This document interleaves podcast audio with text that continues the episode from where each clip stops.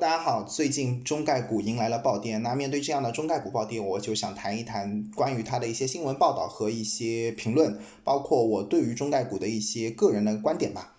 那可能说的不是很好，请大家多多包涵。那首先这一次中概股暴跌，根据各个媒体的报道，很有可能和一个重仓中概股的基金爆仓有关系。那这种这支对冲基金被人猜测很有可能就是 BO 黄所操盘的。Archigo Capital 这家对冲基金，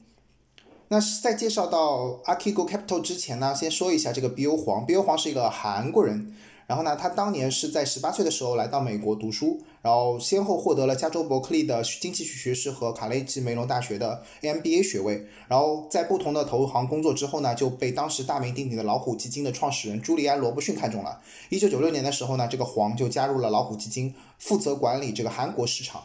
那两千年的时候呢，这个老虎基金遭遇到了很大的打击，最后不得不关门歇业清算。那这关于老虎基金的兴起和衰落，我们曾经专门做过一期节目来介绍，有兴趣的朋友可以去听一下。但是罗伯逊在清盘自己公司之后呢，还剩下十五亿美元，于是他决定继续投资。但是他这一次一改过去自己投资的风格，而是将自己最得力的三十八位基金经理人挑选出来，然后将自己的十五亿美元，呃，分别。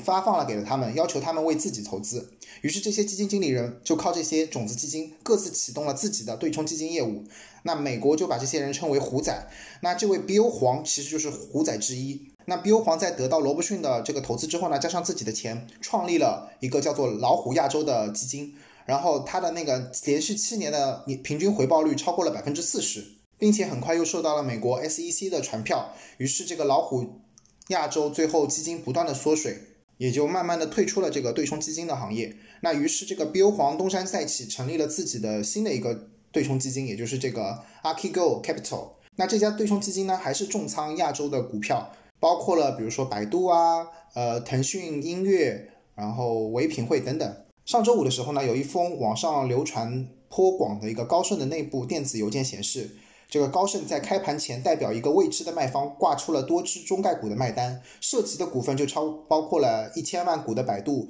五千万股的腾讯音乐、三千两百万股的唯品会，据说还挂出了三千两百七十万股的爱奇艺的卖单。那就是这样一个卖单，让大家推测到很有可能这家这家涉及的卖方就是这个 Archigo Capital，因为这个持仓的比例和 Archigo Capital 的持仓很相近。那话又说回来，为什么会突然爆仓呢？因为这也和 Bill 黄个人的投资风格有关系，因为他是属于一个典型的重杠杆的投资者，他的那个对冲基金的杠杆超过了四倍，而他之所以会被爆仓，很多人披露说是因为。它的另外一个投资组合并不是一个中概股，而是一个美国股票，也就是 Viacom 这个公司。Viacom 集团呢，其实是美国第三大传媒公司，旗旗下包括了三十九家地方电视台，有派拉蒙电视集团和派拉蒙电影公司。那比如说我们大家耳熟能详的《阿甘正传》《教父》《碟中谍》《泰坦尼克号》就是这家公司的产品。那正是这样一家很大的传媒信息巨头。由于在三月二十三号宣布要增发三十亿元、三十亿美元的那个新股之后呢，股价就一路暴跌，然后直接就导致了呃黄对冲基金的这个爆仓之旅。当他那个消息一发布之后，股价从最高的一百零一点九七美元一直腰斩到四十八点二三美元，跌幅超过了百分之五十。那由于这样一个持仓股票的暴跌，加上这个高杠杆。让 Archigo 不得不面对这个爆仓的局面，投行们就开始要求黄追加保证金，但由于黄很难提供这么多的保证金，于是这些投行们开始清算黄所拥有的股票，那这就不得不卖出，被动的卖出了他所持有的那些百度啊、腾讯音乐、爱奇艺、唯品会这样的公司的股票，于是上周五晚上美股的这些中概股就迎来了一次很大面积的暴跌，然后。今天也就是周一，日本最大的证券公司野村公司表示，呃，他们公司可能由于一位美国客户的交易而遭受到了重大损失。那大家纷纷猜测，这个重大损失就是这个 BO 黄的对冲基金爆仓。然后野村公司表示，根据市场价格计算，野村证券对于 BO 黄的基金的索赔金额估计为二十亿美元。那这个消息也直接导致了野村公司这个股票下跌了百分之十六，当天就下跌了百分之十六。有人推测，上周五当天，BO 黄的对冲基金就回撤了超过一百亿美元，也就是大概六百五十四亿人民币，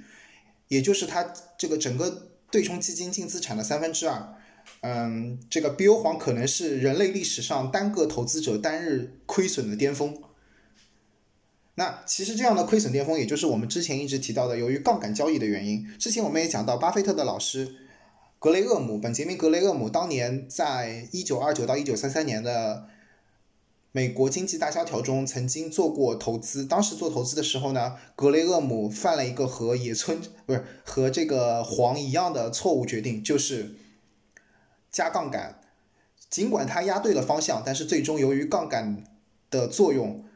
不得不平仓，最后反而是亏损了很多钱。所以人家一直说。投资是做时间的朋友，但是加了杠杆，那就是做成为了时间的敌人。那最后我谈一下我对于这一次中概股大跌的个人观点吧。首先，嗯，我一直说最近股市由于市场情绪比较高涨，然后高涨了一段时间之后，正常的回落是一个很合理的情况。但是呢，这一次中概股的大跌背后，如果真的是由于这个基金爆仓引起的，那也是不得不使我们。警惕，尤其是是不是还有更多的基金像它一样，由于高杠杆还处在呃 margin call 的那个边缘，有没有下一轮的那个下挫，还是让人非常的不知所措的。但是就像我之前一直强调的那样，就是